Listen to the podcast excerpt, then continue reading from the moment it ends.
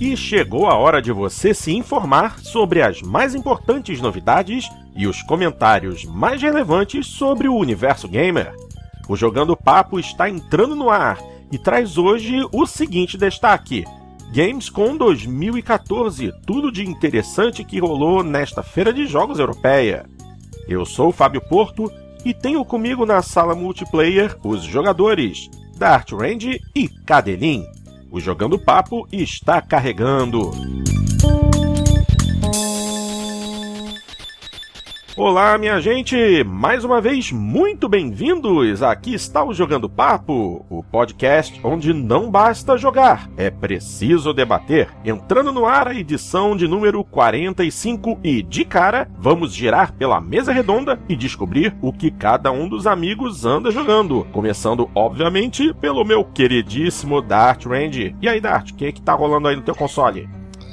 É, não só no console, tô jogando um pouco no PC também. Hum. Joguei o, o Trópico 5, que eu comprei numa promoção do Steam. Uh, tô jogando no console o Pinball FX2. Joguei a, a única missão do. a única missão principal do Metal Gear 5 Ground Zeroes que, que esteve em promoção aí na live. E, e depois até abre umas missões paralelas que eu não fiz ainda, mas eu, eu achei o fim do mundo a duração da missão principal ser tão pequena assim e pelo preço que cobravam no jogo, né? Uh, paguei 15 dólares agora e ainda achei meio caro pela duração do jogo. Nossa! Uh, mas pelo menos não, não paguei 99 reais, né? Que era o preço, o preço cheio dele. E eu acho que é isso. Não, não tô lembrado de algum outro jogo que eu tenha jogado. Eu joguei outras coisas, só que agora não tô lembrando. e você, doutor Cadelinho, o que que anda jogando? Olha, até recentemente menos do que de costume. Eu, os consoles faz muito tempo até que eu não, que eu não jogo neles. E no PC eu, eu revisitei o Crusader Kings 2, que eu tava. que saiu agora umas atualizações que me interessaram ali, deixaram o jogo um pouquinho mais difícil, eu resolvi dar uma visitada nele. Voltei também a jogar o Titanfall ali para testar um, uns equipamentos. E de novidade mesmo, eu tinha adquirido só o Panzer Corps, que é uma, uma releitura quase até idêntica, repetindo até as missões do antigo e glorioso Panzer General, que eu tava com saudade e resolvi jogar o Panzer Corps. Uhum. Só que infelizmente ele é tão parecido com o Panzer General que mesmo tantos anos depois eu ainda me lembrava das missões que eu fazia e eles copiaram boa parte das missões. Ou seja, é como jogar o, o, o mesmo jogo mais uma vez, né? uma promoção. É, e sendo um jogo de estratégia, você você já sabendo mais ou menos como é que é a abordagem de cada uma das missões, é, perde um pouco da graça, assim, né? Sim. Porque você já, já jogou os cenários. Então, no modo campanha normal, assim, eu, eu uh, acabou sendo, ao mesmo tempo, nostálgico e frustrante. E, o, e eu aproveitei uma promoção do Steam para comprar o Omerta, City of Gangsters, que uhum. era um jogo que no início eu até tinha namorado ele, depois saiu e não me interessei. E aí aproveitei que tava na promoção acessível ali, acabei comprando, joguei, não cheguei a terminar ele ainda, joguei um terço aí, um quarto do jogo recém. É, que é interessante, é uma, um joguinho de estratégia razoável, só que é bem superficial, bem simplório, meio repetitivo. Não, não, não, não impactou muito mesmo. Ah, certo. E eu, para variar, adivinha o que, que eu andei jogando? Não, eu não joguei Gran Turismo 6, que milagre! não, não, não, não, não, não. Realmente, eu passei por um período bastante agitado nas últimas semanas, joguei muito pouco e quando eu fui jogar, eu decidi revisitar uma velharia. Ao contrário do meu querido Dart, meu Xbox 360 ainda está aqui, é um Falcon que ainda está vivo e eu joguei Forza 4. É, voltei para a geração antiga para tirar um pouquinho da poeira e pilotar em alguns circuitos que, pô, que não estão em Forza 5. Então, foi muito bom para matar a saudade. Um pouquinho de Forza 4 e no mobile também, no meu tablet, eu estou jogando e eu estou muito surpreso porque é divertidíssimo. Crazy Taxi City Rush. Um joguinho freemium, baseado na, na clássica franquia da SEGA, e que na verdade é bem interessantezinho, é bem divertido, a jogabilidade é, é, é, é aquele estilo fácil de jogar, mas difícil de se especializar, e não é assim tem as conquistas, tem as compras, mas dá para você sobreviver no jogo e avançar sem precisar gastar dinheiro real. Isso é muito bom. Dá para subir de nível com relativa rapidez e tá me mantendo entretido. Que bom. Ainda bem que não, não pegaram a franquia e fizeram uma lambança. Isso já já valeu a pena. É, eu, um jogo que eu tinha esquecido de comentar é que eu voltei a jogar o Trials Fusion, porque hum. saíram alguns umas pistas novas, né? Que eu, que eu tinha comprado o Season Pass. Ah, é verdade. Você tinha pegou as pistas novas e. Uhum. Uh, mas na verdade o não, as pistas são boas e tal, mas eu não gostei muito do, do balanceamento delas. Muito que fácil, cada pacote, difícil. saíram dois pacotes até agora. Cada pacote são, são oito desafios, sendo que uh, os dois últimos não é aquele circuito normal, é, é aquelas demonstrações ah, tá. de habilidade, aquelas coisas que eu acho meio chato, eu gosto do, das normais. E entre as normais, que são seis, são duas médias, duas difíceis e duas extremas. Nossa. Então as difíceis e as extremas são quase impossíveis, né? Eu queria que tivesse muito mais médias, né? Não, são três médias, na verdade. É três médias. Mas ainda assim é eu achei, pouco. Achei pouco. É, é pouco. Acho que, tinha, acho que, a maioria tinha que ser média, tinha que ter, ter uma ou duas mais difíceis só. É que, é que, eu acho que eles estão partindo do suposto de que quem pegou o Season Pass e está interessado em jogar é os mais... mapas é a pessoa mais dedicada ao jogo, né? é, isso... é mais uh, viciado, né? Acho que é isso que eles acham. É, e mesmo as médias são umas médias que são, são mais difíceis do que, do que as médias que vieram com o jogo, né? Nossa, nossa. Não são tão, não são tão tranquilas assim de tirar ouro, por exemplo, como na do seu jogo. Cacetada, nossa senhora. Mas ainda assim são, são legais. Tá certo, tá certo. Muito bem, vamos começar com o nosso tema de hoje e, como eu já disse no início, discutir um pouco a respeito da Gamescom 2014, é, feira de jogos que aconteceu na cidade de Colônia, na Alemanha, entre os dias 13 e 17 de agosto. Ou seja, foi o iníciozinho dessa, da semana em que estamos fazendo essa gravação. Fim da semana passada e início dessa semana. Hoje é dia 22 de agosto e, finalmente, feira encerrada, temos bastante coisa até para comentar. Vamos começar pelos jogos, aquilo que realmente mais chamou a atenção de nós. Nossa atenção, certo? Porque o programa é nosso e aqui a gente fala do que a gente quer. A gente não segue as tendências, a gente dita as tendências. certo? Isso é o Jogando Papo. E gostariam de começar por onde, meus amigos? Porque teve tanta coisa interessante, tanto jogo legal que apareceu. O que que atraiu mais atenção de você, Cadelinho? Acho que a gente tem que começar necessariamente pela notícia mais de maior repercussão, que foi o Tom Raider oh, oh, oh. Xbox One, né? Já vamos começar com polêmica? Já vai começar é, com mamilos? É, eu acho que nós temos que abrir com essa daí, porque teve uma repercussão muito grande. Uma repercussão que eu acho devida por um lado, porque é uma notícia muito forte mesmo, né? A, o, o, anúncio da exclusividade, mesmo até que não seja uma exclusividade definitiva, uhum. mas como nós até em off aqui antes estávamos conversando, eu entendo que enquanto você não tem o, uma previsão de lançamento, não, nem sequer tem uma confirmação de que o jogo será lançado para outra plataforma, para todos os efeitos tem que ser interpretado como exclusivo. Se vai ser lançado um dia, a própria Sony não sabe se o Tomb Raider, né, The Rise of the Tomb Raider vai, vai ser lançado para o próprio console dela. Então, para todos os efeitos, é exclusivo sim.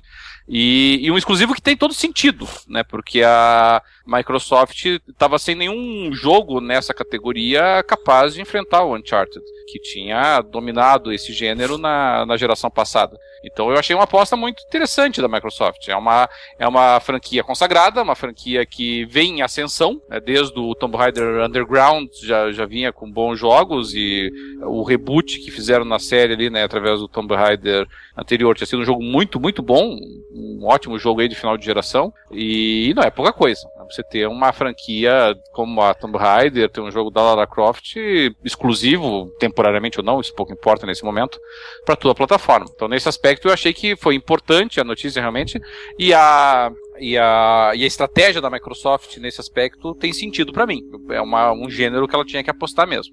É, por outro lado, foi também potencializada pela reação do, do outro lado, né, dos fãs da, do, do, PlayStation, né, que talvez reagiram até de forma, me parece, é, exagerada no sentido de se concentrar demais no que foi o anúncio do Tomb Raider pro Xbox One, que foi uma notícia grande, Sim. e de menos nos vários jogos que foram lançados também e foram anunciados pro PlayStation 4. Então parece que os proprietários aí do PlayStation eles têm que se focar mais no que foi lançado e tem muita boa notícia pro PlayStation 4, como a gente vai ver, e, e menos nessa questão aí do, do Tomb Raider e do, pro Xbox One, do ponto de vista deles. Pra Microsoft eu achei uma aposta fantástica. É, é o que eu acho que o o pessoal se sentiu traído porque é uma franquia já muito antiga e sempre foi uma franquia multiplataforma, né? Então foi, o, foi esse o baque aí. Mas, mas, mas, mas será, Dart? Porque assim, vamos pensar assim, Metal Gear, por exemplo. Metal Gear tinha saído pro Xbox Caixão. E, e, e, ninguém arrancou os cabelos quando, quando o Guns of the Patriots, né, que é o Metal Gear 4, uhum. foi, foi anunciado só pro PlayStation 4, entendeu? Então, pro PlayStation 3, desculpa. Então, eu acho às vezes também que o pessoal faz uma tempestade em copo d'água. Assim, a notícia tem que ser consagrada, obviamente. Foi uma aposta ousada da Microsoft, mas tem que ser enaltecida pelo pessoal que tem o Xbox One e tá se vendo prestigiado por conta disso. E aí eu acho realmente uma preocupação exacerbada da da, do, do, pessoal do PlayStation, porque não que foi lançado pro Xbox One, e aí acabou meio que passando ao largo de uma série de notícias. Eu até, eu até vi é. alguns, algumas notícias assim, tá certo, muita gente critica a Microsoft por, por, e que dizendo que, e eu até concordo com isso, que em vez de, de ficar comprando exclusividades de third parties que que normalmente acabam sendo temporárias, né? Não, provavelmente vai ser temporária também do Tomb Raider. Sim. Ela deveria focar mais em IPs próprias, justamente para ter mais diferencial, né? Mas não adianta, né? A, a, as estratégias são diferentes das duas empresas. A Sony opta pela, por estúdios próprios e a Microsoft já deu para já deu para ver que ela, alguns anos atrás já, na cabeça dela, não não vale a pena o, o risco do, do estúdio próprio é. e o dinheiro e o dinheiro que se empada em estúdio próprio. Ela prefere uh, ficar. Se bem que até hoje saiu uma notícia, né, que está surgindo cinco novos estúdios né, da Microsoft, mas daí é, é outro assunto, né? É, e depende da forma, porque assim, a Microsoft ela tem feito distribuição de jogos, né? Nós podemos até entrar aí na sequência aí. É que ficam jogos. umas exclusividades fracas, né? Como a do Dead Rising 3, por exemplo, agora vai ser pra PC. É, é não, mas isso vai acontecer sempre ser, é. porque a Microsoft tem que se dividir entre as plataformas dela, né? De um é. jeito ou de outro, o PC é uma plataforma importante para ela e ela mas tem o que. O Rise já tá se falando até que pode sair pro PlayStation, né? O Rise. Nossa, uh, sério? Eu não vi é, isso não? Meu isso Deus. Eu não, confesso que eu não vi, mas. É. Mas também seria seria. É, é, porque a Crytek tá, tá mal das pernas, né? Então é uma possibilidade. A Crytek tá mal das pernas desde que eu conheço por gente, sim, né? Mas a, a CryEngine 4 realmente não tem também. Mas o. Mas não foi só esse, né? A Microsoft, por exemplo, também apostou lá. Eu, eu gostei muito, eu tô muito empolgado com Ori and the Blind Forest. Eu sim. acho que foi. E esse é da Microsoft, a Microsoft como publisher, né? Como distribuidora, é, de um estúdio independente, né?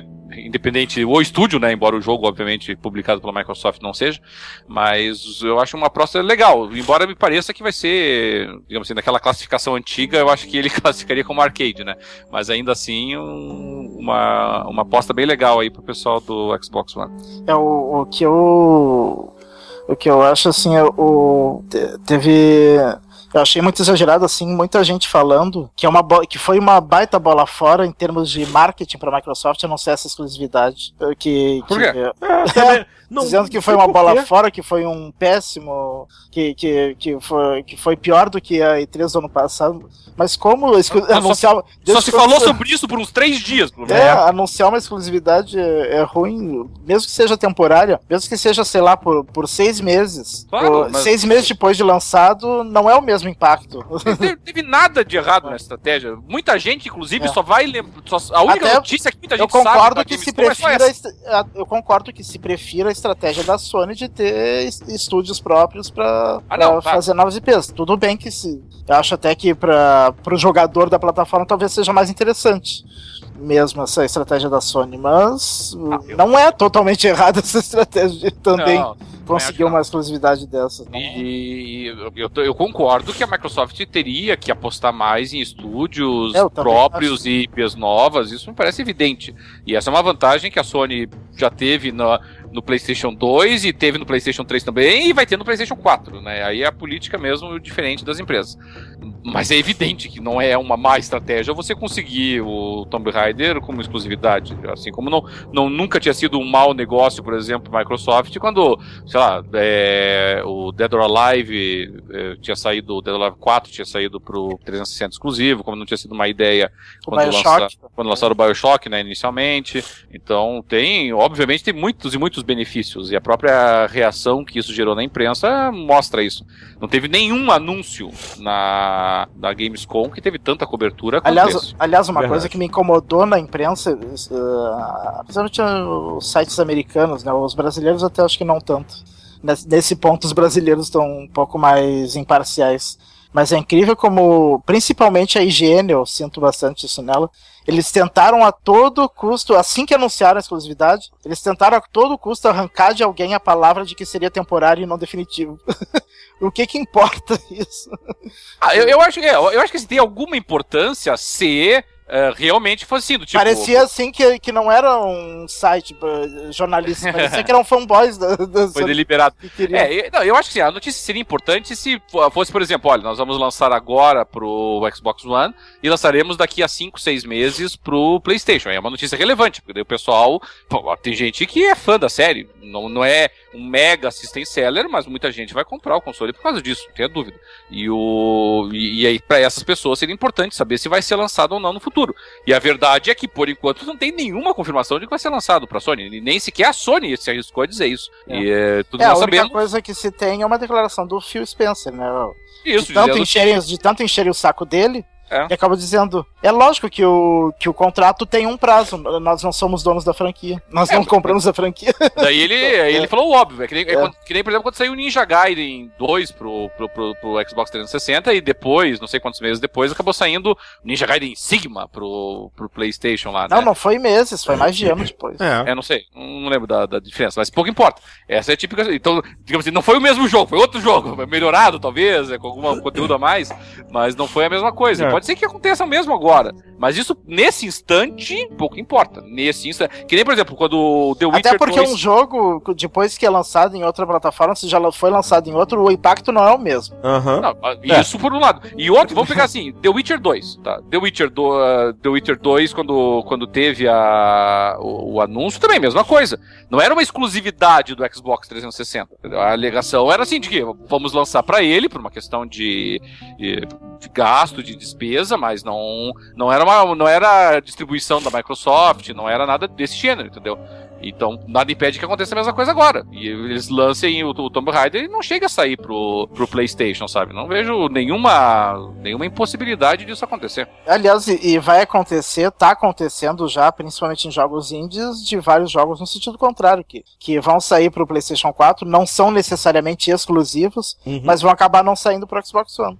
Pois é, então. Por outras claro, questões que não claro, contrato de exclusividade. Claro, pode acontecer. Então pode acontecer, que nem aconteceu com, com o Ninja Gaiden, que nem aconteceu com The Witcher 2, né, que foram lançados muito tempo depois, mas para todos os efeitos era, era exclusivo por um bom tempo, né?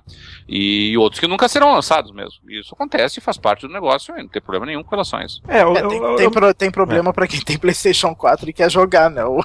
É. e não pretende ter também o Xbox One, né? É, mas, mas eu digo, não é nenhuma novidade no mundo dos jogos você ter situações como essa. Assim, é. é. O próprio Bayonetta é outro, né? É, o, o, o... Oh, meu Deus, o Mass Effect. Ele, o, o primeiro título, ele não foi publicado pela, pela Electronic Arts, né? Mas aí o segundo e o terceiro foram. Aí quando foram lançar o jogo, quando a Electronic Arts meteu a mão na franquia, eles falaram, ah, então já que agora é nossa, vamos lançar pro PlayStation 3 também. Todo mundo jurava que ele seria um exclusivo do, do Xbox 360. Mas com o passar do tempo, a exclusividade acabou. Porque a outra, a outra empresa decidiu fazer o que queria com a franquia então é. vai, desenvolve aí pro PlayStation 3 também. Pra dar, única, dar um jeito a é, todos. A única garantia que nós temos, a princípio, de que um jogo não será lançado para outras plataformas é quando ou o estúdio que desenvolveu pertence a, a uma das, das fabricantes, né? É. Aí realmente é muito difícil, né? Eu acho que não tem nenhum precedente nesse sentido.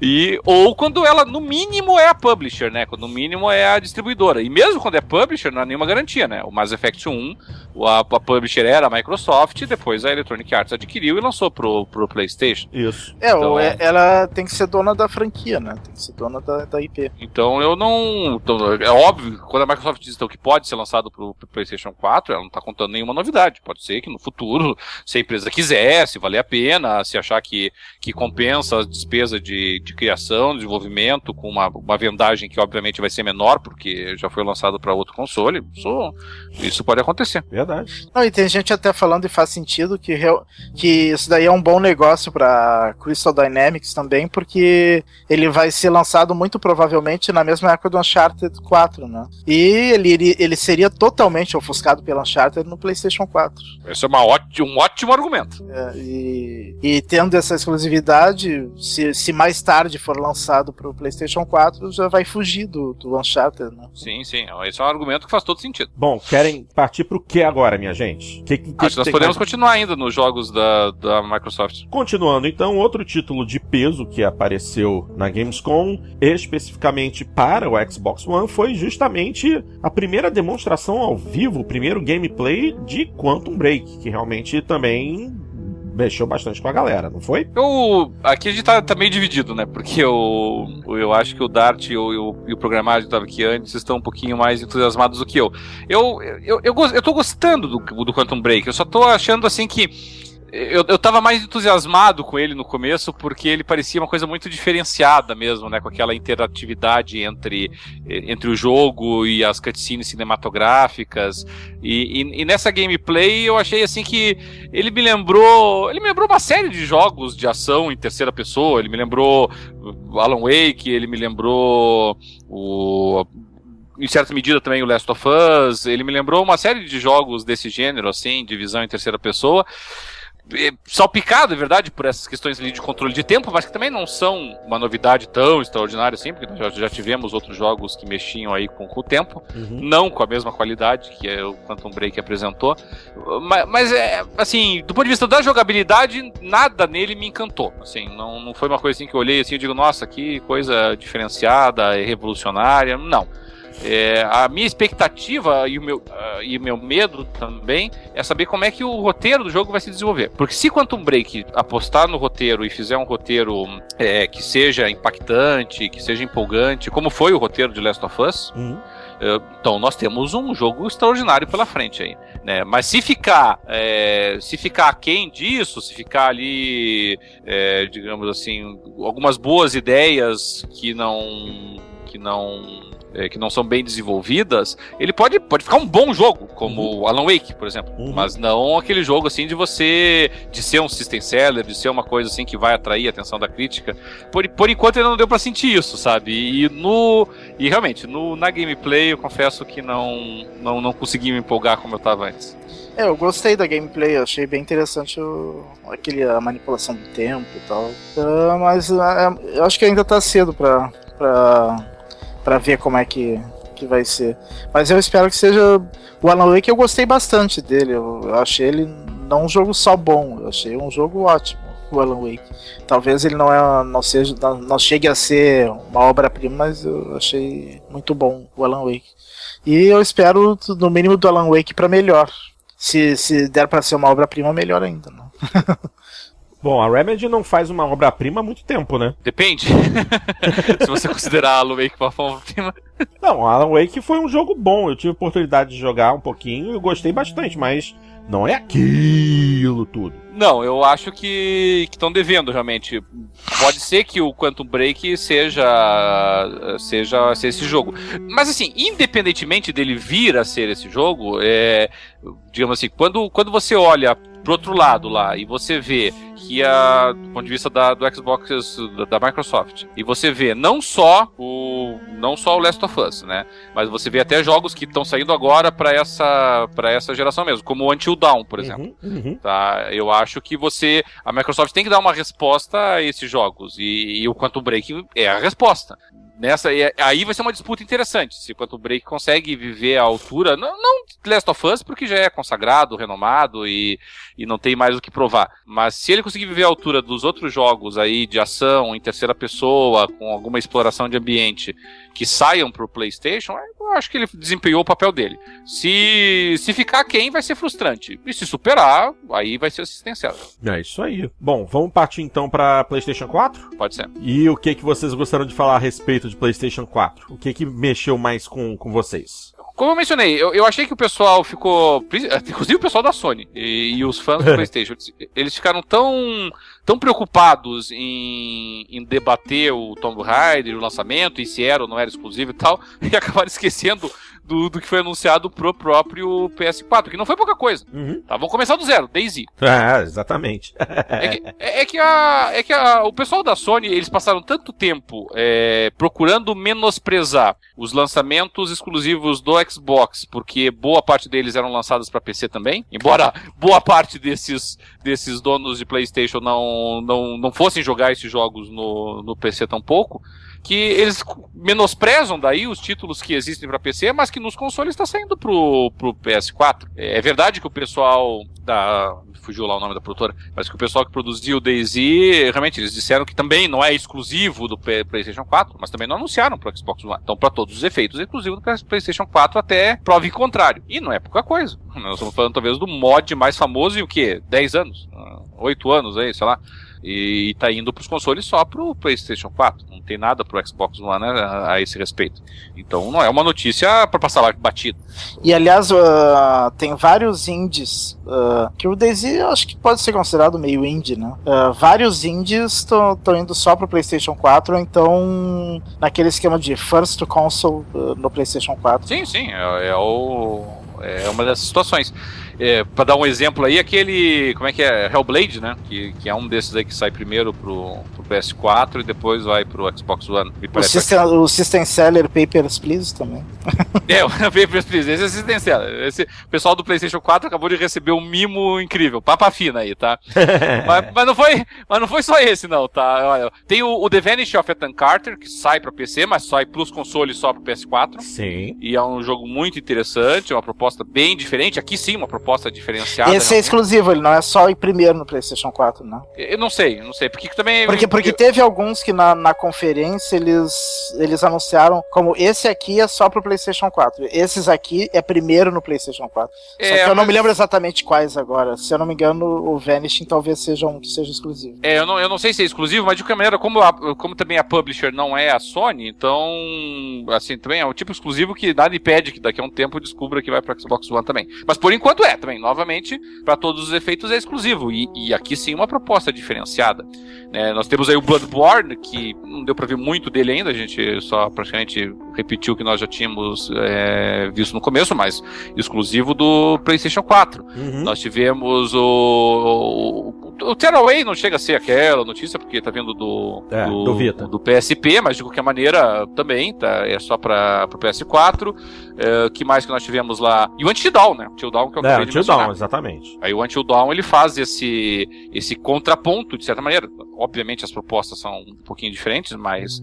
Until Dawn é meio de terror, né? É, Isso. ele é um survivalzinho ali, né? Mas, mas você pode fazer o contraponto com o Quantum Break, não tem problema nenhum. Para todos os efeitos, a categoria vai ser basicamente a mesma. Um talvez seja ação com aventura, o outro ação com survival, mas é, eles apelam basicamente pro mesmo público. Eu não consigo ver alguém que, que, que goste do Until Dawn que vai dizer, não, mas quanto break não me interessa. Parece que são muito similares nesse aspecto. Então vai ser um. Nesse, nesse aspecto vai ser uma disputa interessante. E o Until Dawn, assim como o. Também como Quantum Break, é outro que eu não consigo me empolgar com ele ainda, sabe? Eu, eu acho ele eu, eu, acho a jogabilidade dele, vendo, assistindo o jogo, pelo menos ela me parece muito truncada.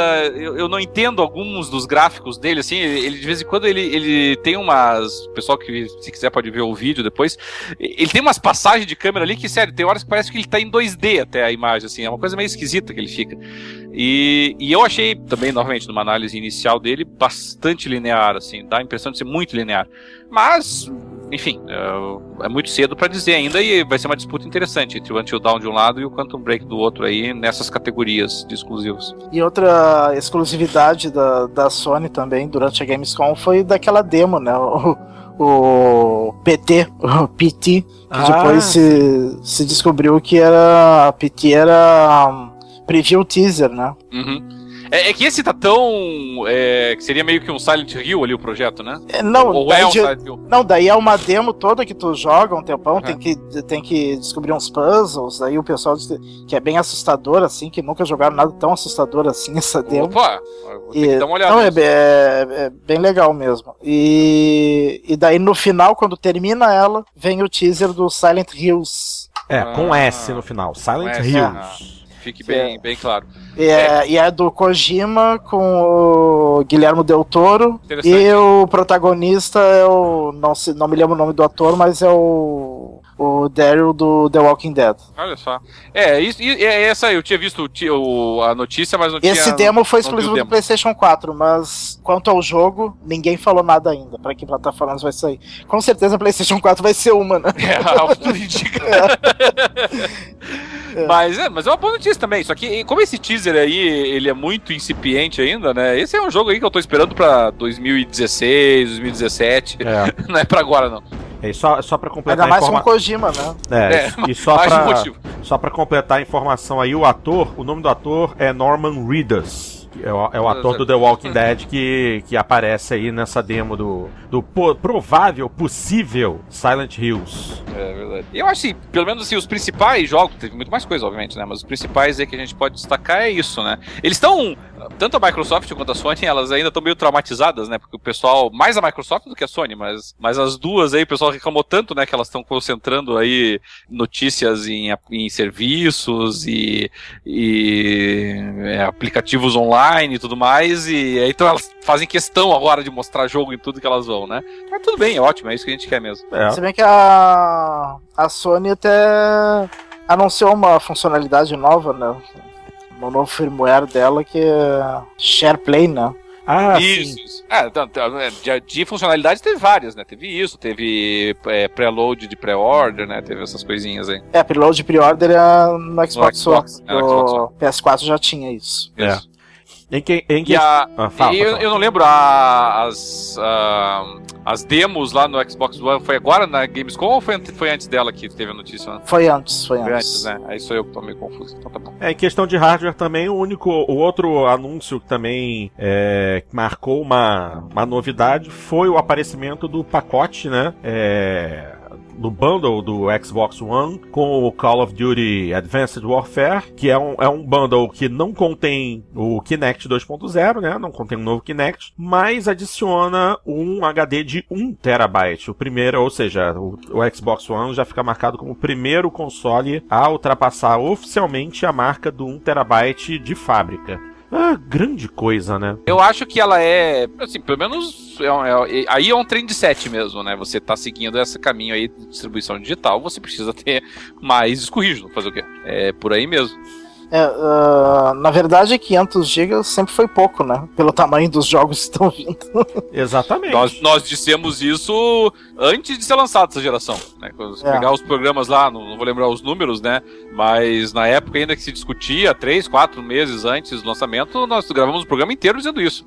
Sim. É, eu acho que giga se... para uma distribuição digital é ridículo. É, eu acho que se os tamanhos dos jogos tivessem continuado na média, que era no 360 e no PlayStation 3, 500 GB aguenta bem. Sim, mas, mas, é, mas o problema é que. Blu-ray, tudo instalado. Eles, eles, não dobraram o tamanho, eles quintuplicaram o tamanho dos é. jogos. É. Se, fosse, se fosse que nem lá do Nintendo 8 bits, cara, 4 mega dava. Tá? Não, mas, pera aí, não, pra, do, eles quintuplicaram não, o tamanho. Jogos aí com 40, 50 GB não tem É, jeito. não, eles quintuplicaram o tamanho e criaram a exigência da instalação. Isso é que é o pior.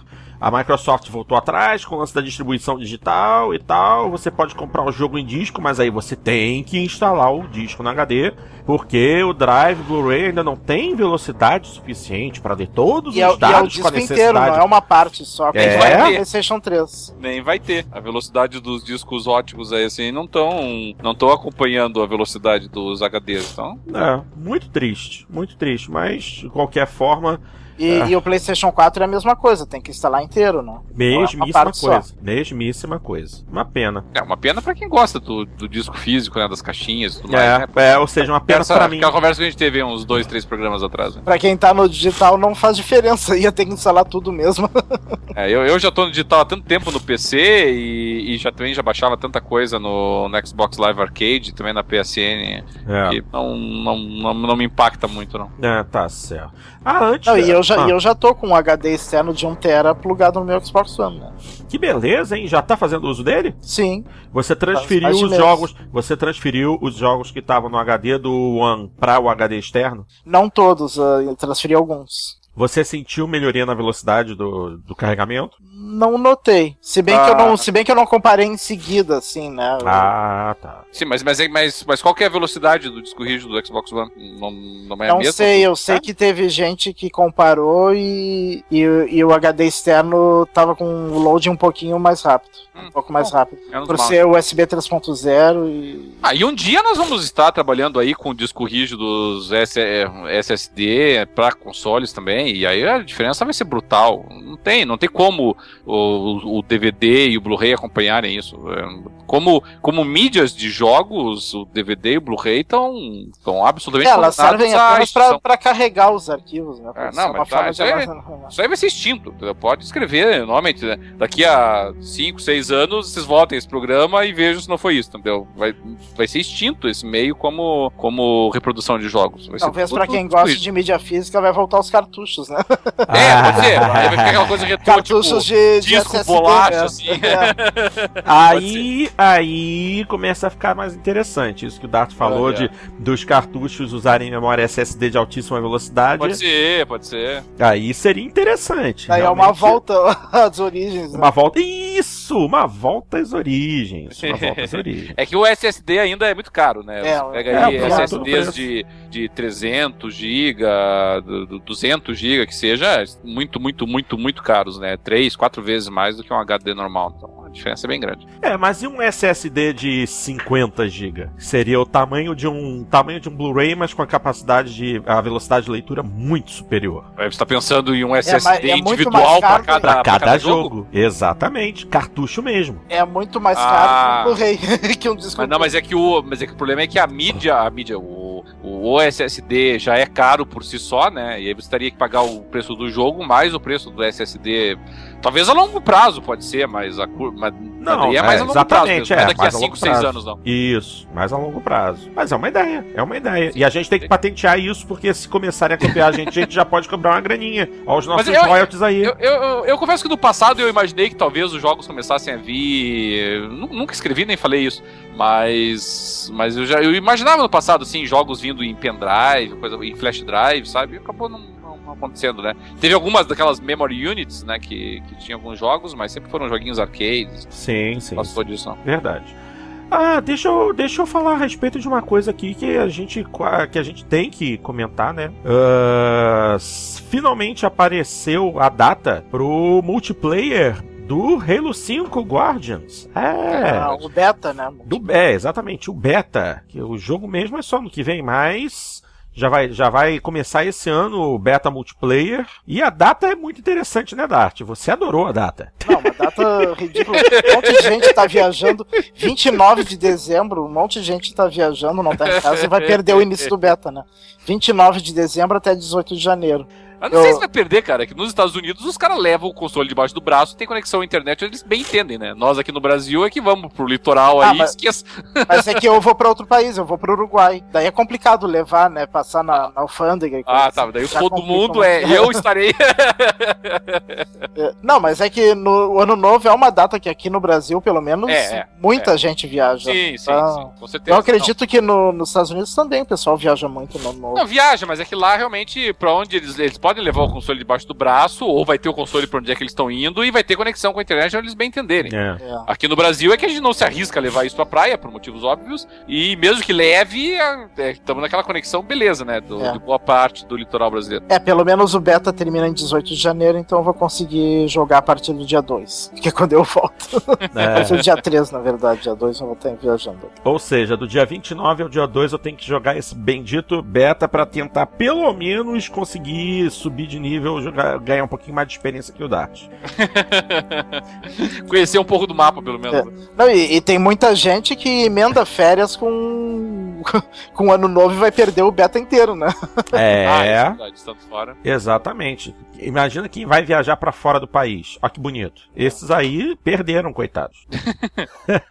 Uma coisa que é relevante falar, que foi comentada também, que nós não podemos deixar de, de falar, é o próximo jogo da franquia The Walking Dead, que vai ser desenvolvido pela Overkill, que é o, a, a desenvolvedora de Payday, que é um joguinho divertido, mas não é aquilo, né? É, porque o que acontece?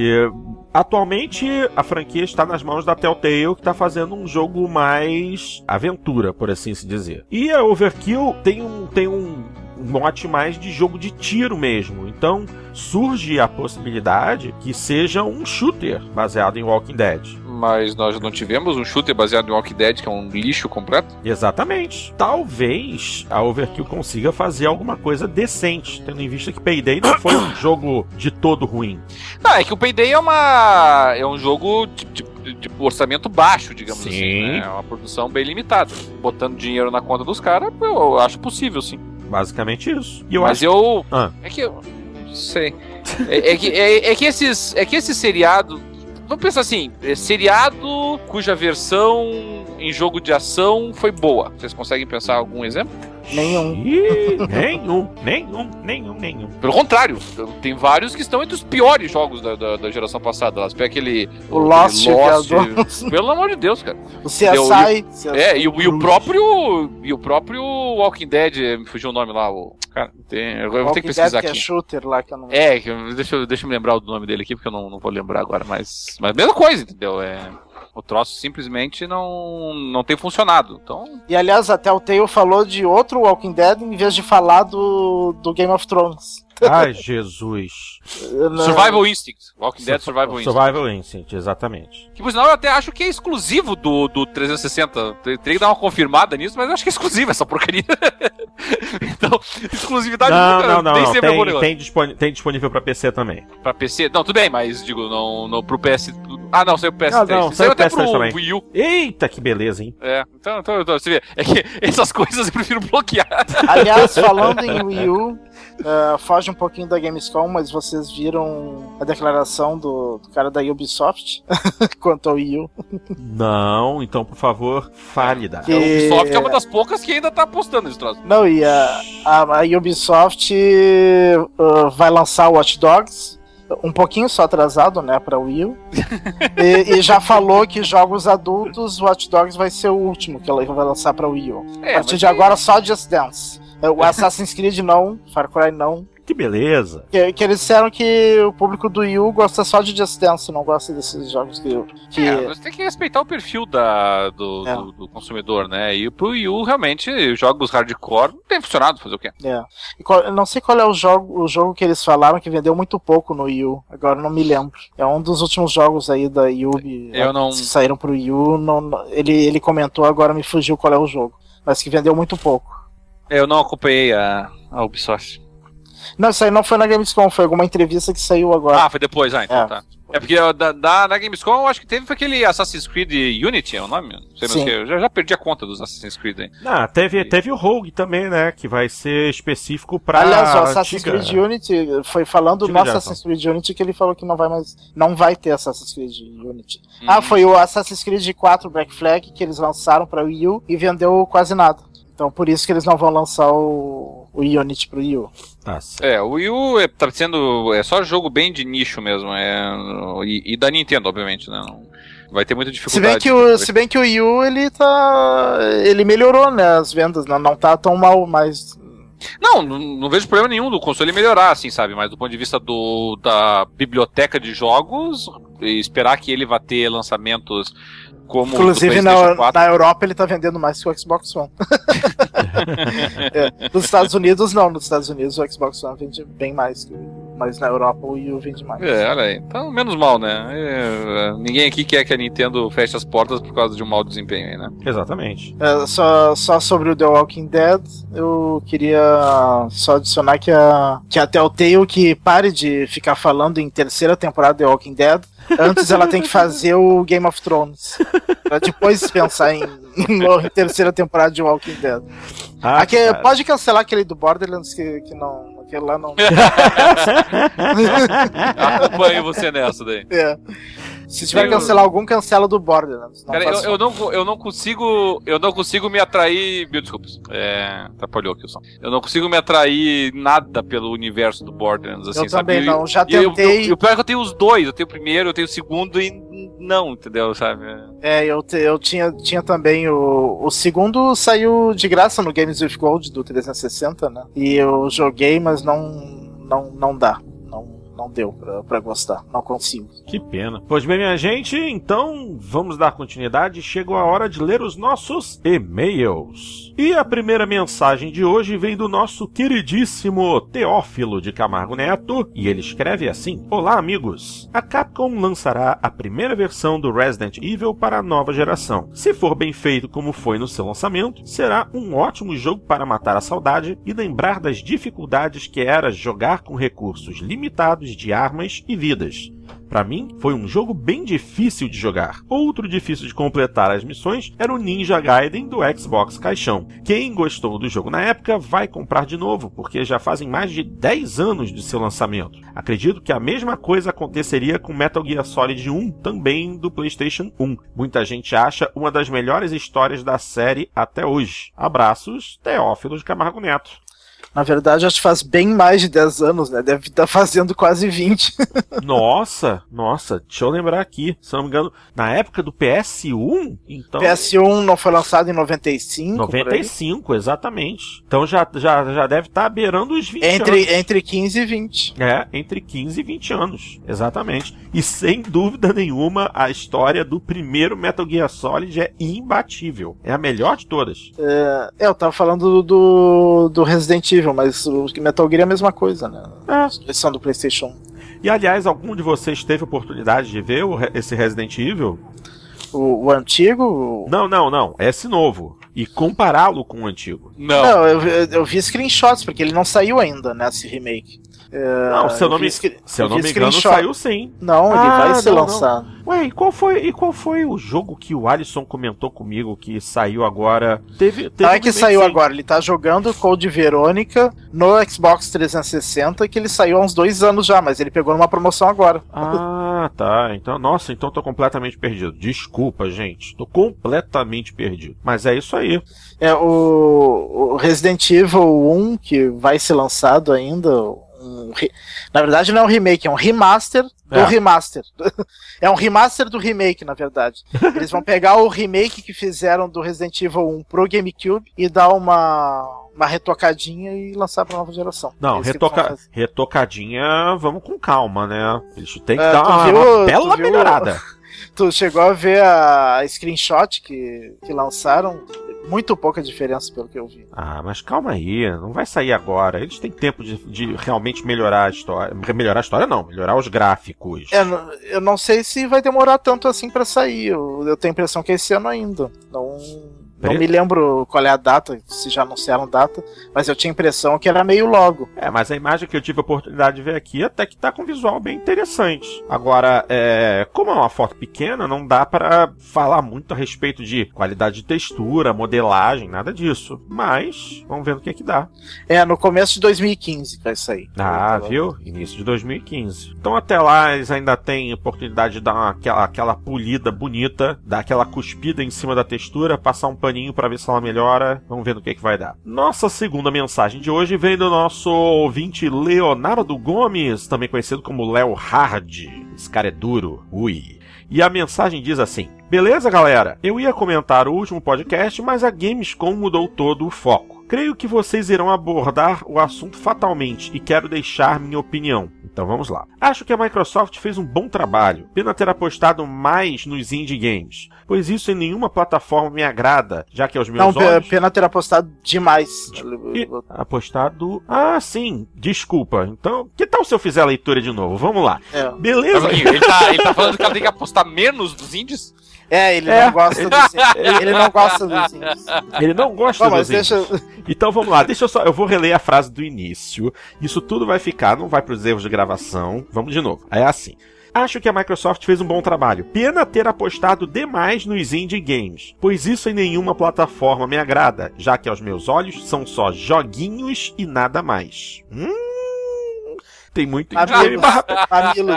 Cara, mamilos, hein? Porque tem muito indie game barra pesada aí. Não é porque é indie game que é só um joguinho com visual 8-bit e sonzinho vagabundo, não. Tem muito indie game de primeiríssima linha. Primeiríssima. Isso aí. Bom, é, o que foi apresentado pela Microsoft na conferência, ok, não foi nada de muito peso, mas não podemos generalizar. Vamos com calma. Continuando aqui com a mensagem. Até porque tem fala. muito jogo AA que é joguinho, né? Que é uma porcaria. Não, e tem, tem muito indie que é jogão e tem muito indie que é joguinho mesmo. Tem muito indie que é uma porcaria. Tem, tem jogo aí. ruim no, entre os AA e os indie, na verdade. É. Começando por aí. Primeiramente, me parece que é um consenso de que, na verdade, a Microsoft tá só tentando recuperar terreno perdido, porque a Microsoft não tem apostado nos indies. Ela tá correndo atrás do fato de que a. É agora é que ela acordou. Tomou né? a, é, tomou a iniciativa com relação a isso. Então vamos isso. começar por aí, entendeu? É, segundo, sinceramente, eu não vejo como alguém pode ser contra os indies, porque, é, como é nós vamos dizer assim, os indies não incomodam ninguém. Vamos pensar assim, ah, a Microsoft está investindo dinheiro nos indies que poderia investir num jogo AAA. Oh, não, isso aí é. 200 jogos indies, ela vai ter dinheiro para um jogo AA. Nós estamos falando de jogos não, E ela nem está investindo em jogos indies, ela está só facilitando para que os produtores indie publiquem no, no Xbox, façam seus jogos e publiquem no Xbox. E, e, e você precisa Ela não tem muito custo com isso, na verdade. Quer dizer, como é que a. É, isso é o equivalente do ponto de vista da, do desenvolvimento de jogos, a você dar uma oportunidade para jovens talentos. Porque se você não abrir as portas para o pessoal que está querendo mostrar o seu serviço, você na verdade não, não, não permite uma reciclagem das pessoas e não dá oportunidade à gurizada que está querendo fazer coisas novas. Yeah. Então você começa com, com, novidades dessa maneira. E, e, a, e, nós viemos de uma geração, é, que, é, que é a geração aí do Xbox 360 e do PS3, não é um pouco, alguns bons jogos indies, é muita coisa. É, Marco the Ninja, é, o Fez, Braid, Brothers, Tale of Two Sons, puxa vida, é Super Meat Boy, é Bastion, tudo empresa indie. É Plants vs Zombies, pelo amor de Deus. Então nós estamos falando aqui de Limbo, então nós estamos falando de. É, olha a quantidade de jogos que nós perderíamos, não teríamos acesso se não apostássemos nos indies. Isso. É evidente que junto com os indies vai vir muita porcaria também. Como dos jogos AA vem muita porcaria. Só que a diferença é que com a porcaria AA, o dinheiro que você investe numa porcaria AA, você poderia ter feito umas 100 porcarias categorias indies e ainda salvar um 5, 6. E do A você não salvou coisa nenhuma. É, nesse nível mesmo. Continuando então com a mensagem do Léo. Já a Sony continua sendo apenas uma mensagem subliminar que nos faz acreditar que terá melhores títulos exclusivos, mesmo que os gêneros façam tudo acabar sendo a mesma coisa, não importando em que plataforma estejamos. A verdadeira vantagem que a Sony leva é no hardware, e parece que o final da geração passada está ditando a geração presente, onde o potencial do PlayStation 3 foi revelado ao final da geração. Porém, isso mostra que todos se esquecem que essa é uma característica da, da Sony, pois sempre que seus consoles chegam à final é que ela mostra o que podia fazer com hardware, ou pelo menos essa era a impressão que deixava. É, é que até, até o PlayStation 3, todos os PlayStations era uma porcaria para desenvolver, né? Era Exatamente. muito difícil. Sim. E o que não ocorre agora no PlayStation 4, né? Facilitou bastante. É, porque no momento que você utilizou a mesma a mesma linguagem dos para mesmo arquitetura. Os mesmo arquitetura de processador dos PCs, você facilitou barbaramente, né? Quando ela tava inventando moda lá com, com o céu, complicava pra caramba. E eu não acho diversamente do que o colega falou. Obviamente, os jogos do final de geração serão melhores do que os jogos do começo, tanto por uma questão de aperfeiçoamento do know-how de programação, como pelo próprio aperfeiçoamento da tecnologia de, de desenvolvimento dos jogos. Mas eu não acredito que a gente vá sentir com o PS4 a mesma diferença gritante que nós vimos com o PS3, por exemplo. Precisamente por isso, porque nós não. O, o não é tão íngreme assim a, a curva de aprendizado pro PS4 em relação ao PS3. Exatamente. Continuando, e provavelmente a Sony está usando e abusando dessa mensagem guardada na cabeça de todos para não, aceit não aceitarmos um videogame com menos poder de hardware, ao ponto de até ser processada por jogo que não quer entregar, entregar esse tal superpoder que ela quer nos fazer crer que tem.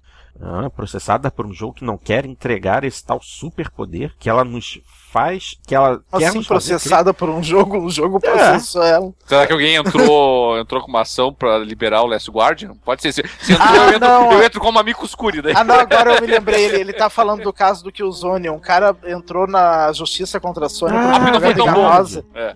Porque a, a, resolução descobriu lá, não sei que a resolução no multiplayer era inferior à do single player. É, não, e a resolução do Killzone, na verdade, não é 1920 por 1080, é 1400 e pouco por 1080, uma coisa assim. Mas isso todo mundo sabia na época que foi lançado. É, é, é a gente se concentra tanto na quantidade de linhas que esquece de colunas, né? Mas. mas é não, não, não. Ele alegou que a informação é, que a informação que ele levou em consideração é o que estava na parte de trás da caixa do jogo. Ah, é, e lá aí é um pouco mais grave. E lá diz 1080p, né? É. Sim, mas o jogo pode ter 1080p e ainda assim não sendo 1920, bolas. Exatamente. Uma coisa é linha, outra coisa é coluna. São coisas bem diferentes uma da outra. É. O pessoal que, que, que, que, se, que se concentrou, né? Se consagrou Não, e, Inclusive, pode, pode ter, por exemplo, filme. Existem filmes que são 1080p, só que eles são filmes que eram da época do 4x3. Sim, claro. então, em colunas, eles vão ter menos do que 1920, né? Não, o, primeiro, o primeiro jogo de 1080p que nós tivemos, que foi o. que foi lá pro PS3, lá, dos dragões, lá, o. Como é que é o nome? O Lair. Lair. Entendeu? O Lair tem uma. A, a, resolução dele é completamente esquisita. Ela é, ela, é, ela ele tem mais. Se não me engano, ele tem mais linhas do que colunas. Eu acho que é 800 por 1080 ou 900 por 1080, uma coisa bizonha. E, e, o jogo fica esquisito mesmo. Quem já jogou Lera assim percebe que é, você joga o Lera assim, tem alguma coisa que você não consegue dizer exatamente o que é, mas tem algo errado naquela gráfico, assim, sabe? E, e, em parte é essa, essa proporção esquisita que ele deixou de colunas e linhas. Tá certo. Vamos, vamos continuar então aqui com a. É, e, e eu, desculpa, só pra acrescentar aqui, pô, tem um outro detalhe que o pessoal não sabe também, hum. às vezes, sabe? Ah. É. Para você computar a quantidade de linhas, entendeu? Interessa a forma como você vai reproduzir isso na tela. Uhum. Se você deixar, por exemplo, duas tarjas pretas em cima e embaixo, como nós fazemos uh, geralmente nas adaptações aí para as TVs em leatherbox, né, no, uhum. no widescreen, é, essas linhas pretas em cima e embaixo, elas contam, tá? Então, para todos os efeitos, aquelas linhas pretas em cima, para as 1080p, elas estão contando.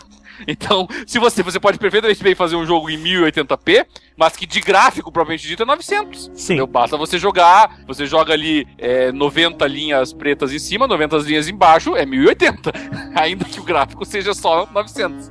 É, é que nem você, é que nem você fazer um, um, uma produtora de filmes criar o filme em super wide numa numa proporção 22 por 8, ao invés de 16 por 9, 22 por 8, uhum. faz o transfer para 1080p, não tem jeito, você bota o Blu-ray no aparelho quando vai ver, pô, é 1080p. E pô, então por que, tem margem preta em cima e embaixo? A mesma Exatamente para chegar ao 1080p. Exatamente, para chegar ao 1080p, para poder encher corretamente não, na verdade, a tela é pra, sem é pra corrigir o aspecto corrigir da o... tela, né? Sim, para você manter o, o aspecto. foi filmado em 2.35 por 1. É, e vai. Em vez de 1.85 por 1, que é o, que é o de 66 Sim. por 9. É, exatamente. Mas aí vai que uma produtora de jogos faz o jogo é, se utilizando dessa tecnicalidade para dar de repente um aspecto vintage ou alguma coisa assim. Aí o cara compra o jogo, ele nota que a imagem não enche em cima e embaixo, ele vai, ele vai processar? Ah, pelo amor de Deus. pelo amor de Deus. Não, né? só, só que no caso dos filmes, eu não sei se nos jogos funciona assim, mas nos filmes, geralmente, esses filmes que, que tem a tarja preta em cima e embaixo, na verdade, não há informação ali nas tarjas pretas. Ah, não, sim, sim. Não sim porque os filmes são, são anamórficos. É. Então, na verdade, a imagem só fica formada ali de, dentro das, das tarjas. Sim, As sim, tarjas sim. é inexistente. Não, não, não, computa, é verdade. Não computa. É, mas, mas, se você inserir é, como, é, ah, como, como gráfico a, a tarja ah, cima e não só é. de reprodução, ela computa para todos os efeitos. Ah, sim, é. Depende daí da produtora. Isso daí. Exatamente. Pode ter casos que é anamórfico e casos que é letterbox. Exatamente. se for letterbox, daí conta. É verdade. Isso aí. Então, só para terminar agora a mensagem do Léo, as últimas linhas dizem: E graças a essa estratégia, estamos comprando e apostando na Sony sem termos nada mais que uma ideia bem implantada na cabeça. Ou seja, a Sony está mais malandra que político em época de eleição. Bom, tem alguém aqui comprando Sony? É, talvez eu agora no, no final do ano. Mas o. é, eu no começo do ano que vem, talvez, se tudo der certo. Eu... É, eu também. Esse final, esse não, mas eu, acho, eu não acho que o sucesso seja à toa, não, entendeu? É, é um console que tem mais tem mais potencial de hardware, é. isso não tem a gente escapar. É, é um console que está apresentando, não, não, lançou ainda, tá? É. Mas que está prometendo, pelo menos, é, IPs novas a em maior quantidade do que o, o Xbox One. Tá? É tudo promessa, é verdade, mas está prometendo. Tá com uma biblioteca de jogos maior do que o Xbox One, principalmente por conta do, do suporte aí aos indies, né? Que, o, que ele não gosta aí, mas principalmente por conta disso. Então. E, e não sofreu todo o problema de de, de, crise de identidade que o Xbox One sofreu e ainda paga o pato por conta disso até hoje, né? Sim. Não acho à toa, não. Acho que tem alguns motivos. O que eu, o que eu acho à toa é, é a quantidade absurda de vendas que o Xbox One. Vai para os dois, tanto para o Xbox One quanto para o PlayStation 4 possuem sem, a meu ver, ter apresentado uma quantidade de jogos ainda que justifique isso. Né? Eu não sei exatamente o que, que as pessoas estão vendo tanto aí para ser comprado nesses consoles. Eu acho que estão devendo é que jogos. as pessoas estavam cansadas dos consoles é, antigos, que durou, que durou mesmo. tempo demais a geração passada. Eu, né? eu, eu acho, sinceramente, não, não é porque eu tô comprando nesse final de ano, não, tá? Mas eu acho, porque no Xbox 360 eu tinha comprado logo no início da geração e, e, e também paguei o pato por isso com uma biblioteca de jogos pequena. Mas eu acredito que no momento para você comprar o console, eu acho que no final desse ano já vai começar a compensar mais. Ou talvez aí a partir de setembro, outubro agora, com, com alguns jogos saindo aí, com o próprio Destiny, aí eu acho que já está começando a justificar um pouquinho mais. É. É, outubro vai ser uma avalanche de jogos. Pois é, aí eu acho que setembro, outubro, aí o troço começa a valer a pena mesmo. Bom, falando em valer a pena, eu tô entrando agora aqui no, no, no sitezinho que eu costumo ver os preços de consoles, justamente para ver se o preço do PlayStation 4 continua caindo. E quando eu clico aqui em console Sony e seleciono a opção PlayStation 4 e eu escolho o modelo CUH1001A, que é a versão norte-americana, ele me dá um menor preço de opa, continua caindo 1270 pratas. Hey! Não preciso ir para fora para pagar barato no, no PlayStation 4? Mais ou menos. Próxima mensagem, e essa foi enviada pelo nosso ouvinte Bruno Marques. E ele escreve assim: essa é bem pequenininha. Oi de novo. A Microsoft foi flagrada usando PCs para demonstrar jogos de Xbox One de novo, dessa vez na Gamescom. Até que ponto isso é prejudicial para nós gamers e para o próprio Xbox? Afinal, essa estratégia é válida ou estão enganando o consumidor? Abraços! Ah, fica a palavra com o Cadelinho. Válida não é, obviamente. Não, eu, é. não, eu, não, eu não sei exatamente em que episódio foi flagrado isso, então aqui eu vou pedir desculpa. Não, é que eu acho que é bem comum isso daí acontecer, até na E3, tudo, não só a Microsoft, a Sony também faz isso, é que os jogos não estão prontos ainda. É, então... dep depende de como é feita a apresentação. Se a apresentação deixa claro que, que, que isso é, que é uma amostra do, do jogo em desenvolvimento, sem problema nenhum. Eu não vejo problema, porque todo jogo é desenvolvido em um PC. Vamos deixar isso muito claro. Tá? É, depende, é, depende nenhum jogo é desenvolvido estágio, no né? console. Né? Depende ele do usa... estágio em que tá. Depende do estágio em que, de desenvolvimento em que ele tá. Depende do estágio em que tá. Eu, eu só acho que eu, as empresas poderiam ser mais transparentes Sim. no sentido de dizer é, que aquele jogo que está sendo apresentado não é não, não, não é uma amostra fidedigna de como será nos consoles. O, me parece aí que o Watch Dogs teve um foi razoavelmente é, prejudicado nesse aspecto, né? A forma como ele aparecia na apresentação da Sony, por exemplo, não correspondeu ao que depois foi apresentado no, no PlayStation. Por quê? Porque estava apresentando com base no como estava rodando no PC. E aí muda tudo, muda a configuração de tudo, entendeu? Não, Desde não, é, resolução que está passando, anti-aliasing, é. é, filtro anisotrópico, uh, contraste, brilho, tudo tudo, tudo. Não, mas não, mas, mas não é só isso, né? A gente tem que lembrar que no caso do Watch Dogs, até mesmo a versão do, Play, do, do PC teve os gráficos é, com a qualidade reduzida para uhum. parear ele visualmente com os, os, os, as versões de console. Isso, é. Mas, mas também porque há uma política econômica por trás disso, né? Sim, você, claro. Quanto mais você exigir do jogo, menor o teu público consumidor no PC. Porque você aumenta a quantidade de, de requisitos do sistema, você diminui o teu público potencial. Isso é evidente. Então ele também tem esse componente, né? Às vezes eles dão uma reduzida para aumentar, ampliar o espectro do, do, do, público consumidor. Por exemplo, Diablo 3 poderia ter sido muito mais lindo no PC. É evidente que poderia, tá? Mas daí não, não atingiria o público que a Blizzard queria atingir. Então eu só acho que eles têm que ser um pouquinho mais claros com relação a isso. Agora, que vai mostrar o jogo em desenvolvimento com base no como ele roda no PC, claro, ele não tá rodando no, no, console ainda, ele não foi lançado para lá. Então, a, a, eu teria, se eu fosse o apresentador, eu só teria duas preocupações. Primeira, ou deixar claro que isso está sendo apresentado como está desenvolvendo no PC, ou fazer uma apresentação que, com razoável grau de segurança, representa a forma como o jogo aparecerá no console. Entendeu? Só que eles não fazem isso, né? Eles colocam lá e o pessoal todo brincando com o celular e brincando no, no, no, no gamepad e tal, e, e passa a impressão de que tudo aquilo é, é como o jogo vai sair depois. E eu acho que seria possível, mesmo apresentando em PC, apresentar na forma como ele vai ser no console. Sim, claro. Eles poderiam compilar uma versão. Isso é evidente. Isso é evidente, mas daí o impacto não é o mesmo, né? É, eu só acho assim, o consumidor de videogames ele já tem que estar um pouquinho vacinado com relação a esses tipos de truque barato de marketing das empresas. Todas elas. Nintendo, Sony, Microsoft e até as desenvolvedoras, uhum. Ubisoft, Electronic Arts, Activision, quando vão apresentar os jogos delas. É, pode ser que eu aí, com pela, pela, pela idade já esteja meio ranzinza, um pouco cínico com relação a essas coisas, mas eu já estou há muito tempo vacinado com relação a algumas coisas que eles estão que eles dizem nessas horas aí, né, sobre potencial a ser explorado no futuro e se tirar a câmera do, do Xbox One vai liberar espaço para não sei o que, ah, qual é? Entendeu? Então, a gente tem que ter um, sempre um pouquinho de pé atrás quando a gente vê esse tipo de coisa. Verdade. Um pouquinho de transparência, né, no Porto, acho que não faria mal, né? Nem um pouco, nem um pouco. E agora, para nossa última mensagem deste programa, foi enviada pelo nosso ouvinte Sami Dávila, e ele escreve assim: Olá galera, parabéns pelo podcast número 44. Minha opinião sobre a PlayStation Now é: não acredito que emplaque tão cedo por três motivos. Primeiro, banda e latência exigidas. Segundo, a variação da experiência do usuário, ou seja, qualidade de áudio e vídeo que pode variar entre pessoas com planos de internet diferentes. E, por último, preço absurdamente alto. E nem estou falando só do Brasil. Isso ainda levará algum tempo para funcionar da maneira que foi planejada. É isso aí já era de se esperar.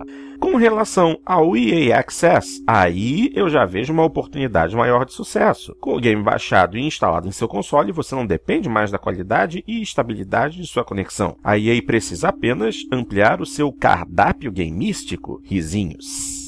Parabéns pela discussão com ótimos argumentos sobre o assunto discutido e também pela ausência de palavrões na conversa. Ganharam mais um ouvinte, assim escreveu Sami Dávila. Valeu, Sami. Ele até botou aqui o linkzinho do canal dele, ele tem um canalzinho no YouTube, youtube.com barra jogasami, S-A-M-M-Y, dois Mzinhos e um Y no final.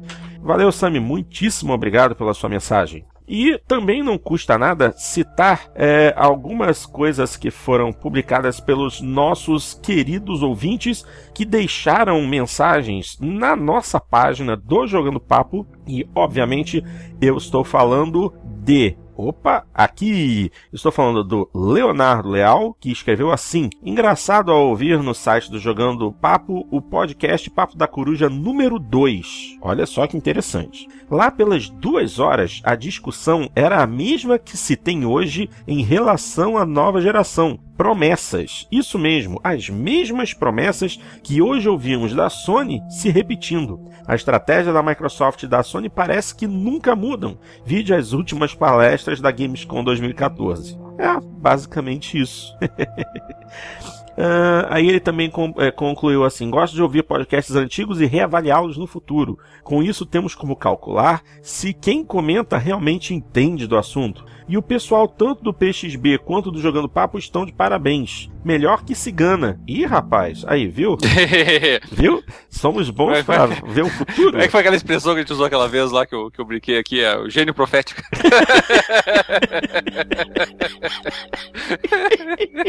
gênio profético, cadelinho. ah, e ele termina dizendo: Vou ouvir mais para ver se alguém falou algum jogo da Mega Sena também. Ah, isso aí você vai ser frustrado, infelizmente, Leonardo. Desculpa. É. E o... Não, mas é que, na, é. é que na verdade, né, o, obviamente erros a gente comete. O, e já, já teve apostas diferentes aqui furadas, né? Vamos pensar assim, quantos, uh, quantos daqui. Eu não, eu digo isso com tranquilidade, tá? Mas quantos daqui não achavam que o Uia. O Uia é o futuro. então, é. é. Eu lembro desse programa até hoje. É. Então, eu enchi a bola do Uia. Eu só me lembro do Celso apostando nisso. Não, não eu também é? enchi a bola. W, ixi, é, eu também enchi a bola do Uia. Olha só, e o. E, e aí outras coisas também, né? Algumas, alguns equívocos acabam sendo cometidos. Só que, e aí a vantagem que, que a gente tem, de certa maneira, né? Você está falando aqui de jogadores aqui que jogam 20, 25 anos. É, e nesse tempo a gente aprende um pouquinho, né? Sobre 30, o que. que... 30 e poucos. É, é eu, eu, parei no 25 para não, não ficar meio triste. Mas enfim, o... a gente percebe como é que é o andamento da indústria. Então você começa a ver algumas tendências, é, o que funcionou. E não, não, obviamente, que a indústria tecnológica seja cíclica, né? Evidentemente que não. Ela é progressiva. Mas alguns comportamentos ou algumas apostas uh, são um pouquinho cíclicas. Então é, voltam algumas ideias. Por quê? Porque o pessoal às vezes acha, não, agora vai, né? O que não funcionou no passado agora vai funcionar. E, e, aí a gente consegue ter uma noção do que, que pode funcionar e o que, que não pode. E isso acaba ajudando bastante. Mas você vê que, mesmo na, na indústria, você pega lá o. pegar uma hora na lista de todos lá, que é o Michael Patch lá. Eu acho que ele cara é o maior chutador da história, entendeu? O cara, não, o cara acerta 50% do que fala e ainda acha grande coisa. Mas enfim. é, a gente tenta, pelo menos, né? É, exatamente. Uh, também, também vou citar aqui uh, uh, os comentários feitos pelo nosso querido amigo Tiago Vidal. Ele sempre escreve e ele deixou duas mensagens. A primeira diz assim: Estou ouvindo, estou bem no comecinho. Só para esclarecer o equívoco. Opa, cometemos um equívoco. Então vamos lá. Saints Row 1 nunca foi lançado no PS3 e nem no PC. Ele foi Verdade. exclusivo do Xbox 360. Então deve ser o Saints Row 2 que está disponível na PS Now, que é bem melhor que o 3 e o 4 juntos. É, isso aí eu não posso dizer. Porém. É, eu não hum. sei, eu, eu, gostei mais do 3. O 4 eu achei ruim, mas. Eu gostei. eu, eu, concordo com o Dart, eu gostei mais do 3, mas o Saints Row 2 é muito bom também. É, e, bom e, também. E é melhor do que o 1. É bem melhor. O 1 é o mais fraco de todos. É. Porém, se for mesmo o Saints Row 1 que está na PS Now, o preço até justifica um pouco por ser um jogo que nunca apareceu no PS3. Então faz da franquia que não tiveram fãs da franquia que não tiveram Xbox 360 teriam a oportunidade de jogar pela primeira vez o Saints Row 1, mas acredito que seja o 2 mesmo que está disponível lá. É, depois a gente dá uma olhadinha e confirma isso. Mas, é, mas mesmo o 2 já foi dado de graça. Desculpa, isso aí é que eu não, eu não, gravei o programa passado. Isso aí foi uma notícia do quê? De que está disponível na PSN? Na, é PS na, Now. Na, na PlayStation Now, PlayStation eles Now, cobram streaming 30 dólares pelo aluguel dele, né? Que é um absurdo. Assim. Completo absurdo. É, quatro eu... dias de aluguel, uma ah. coisa assim. Ah, é. 30 dólares pra jogar 4 dias sem Soul 2. Entendi. Eu não, não tenho essa informação mesmo. É. é, foi isso que foi comentado. Isso. E, e só para falar que a segunda mensagem do, do Thiago também é, é interessante e importante. É, ele comenta assim: sobre a ideia lida em um dos e-mails sobre comprar o game em mídia física e ganhar uma cópia digital no processo. Vamos lá. Só para ser chato. Isso é assim em 99% dos jogos de PC hoje em dia. Você compra o jogo em mídia física na loja e se ele for da EA, você ganha a cópia digital na Origin. Se for da Ubisoft, no Uplay. Se for da Blizzard, na Battle.net e todos os outros jogos no Steam ou GOG. A grande maioria no Steam. É, você, você pode cadastrar o jogo no Steam e fazer a ativação online dele. É, eu, esses tempos atrás, eu fiz uma limpa nos meus jogos físicos aqui. Então, por exemplo, é, Company of Heroes, que eu tinha aqui em casa, até era uma caixa bonitinha, até fiquei meio triste de me livrar dela. É, eu, eu, fiz o cadastro no Steam e ele me liberou não só a versão original do Company of Heroes, mas como também uma versão atualizada depois, que era uma a Steam version, uhum. que saiu, que eu nem tinha acesso, não era o jogo que eu tinha comprado, mas me liberou os dois. E aí eu tenho permanentemente ele na minha biblioteca do Steam por ter ativado ele, embora a minha compra tenha sido em loja física. É, só para terminar aqui, quando comprei meu PC, comecei primeiramente a comprar os jogos em mídia física. E como todos ativam no Steam, migrei de vez para o formato digital. É, tá aí, é exatamente isso que a gente tava comentando aqui. Eu nem tinha visto que o Vidal continuou a mensagem nessa. É. E o pior é que, sabe o que, que acontece? Eu acho que eu vou acabar caindo nessa também de ter uma conta no Steam só por causa de ativação, sabia?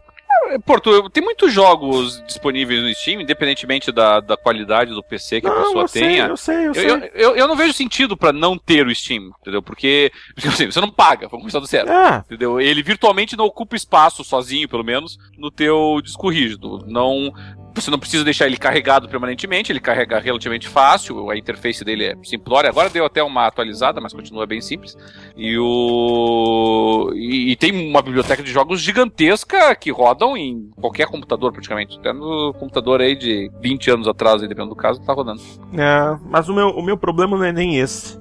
O meu problema é que uh, eu tenho um jogo, um jogo, hum. que é o GT Legends. Hum. Entendeu? Que ele tem um problema muito sério. Na época, eu não sei qual era, não sei o que, que aconteceu, o que, que a produtora decidiu inventar de hum. botar uma proteção anticópia chamada Star Force, que é uma das piores pragas já inventadas eu acho que foi extinto até esse Star Force Sim, aí. Nem existe extinta. mais. Não, não existe mais. Eu não sabia nem que era usado ainda essa porcaria. É, não, mas só que o que, que aconteceu? É, eles, para evitar cópia do jogo, eles botaram a maldita Star Force como, como sistema anticópia. E ah. essa porcaria todo mundo sabe que ferra computador. Eles conseguem ferrar drive de CD e drive de DVD com esse sistema. Uhum. Então eu vou acabar é, instalando o Steam só para poder fazer a ativação da versão é, do, do GT Legends via Steam. É, eu recebi, ah, uma eu, boa ideia. É, eu recebi a informação de que se é, depois de fazer o download no momento da ativação eu posso enviar um e-mail para a equipe do Steam e esse se esse e-mail constar uma foto dos códigos de ativação do jogo que vem na caixa ou colados no manual, junto com uma foto dos discos originais, tudo juntinho, eles eles desbloqueiam o jogo para mim gratuitamente. E eu vou acabar fazendo isso. Vai ah, ser mas um... eu vou ser bem sincero, Porto. Putz, mesmo que fosse o melhor jogo que eu já joguei na vida, entendeu? Ah. Para esse tipo de paranoia da empresa, eu mandava catar coquinho. Sério. Sério. Não, não, mas o problema é que eu só descobri isso depois que eu comprei o jogo.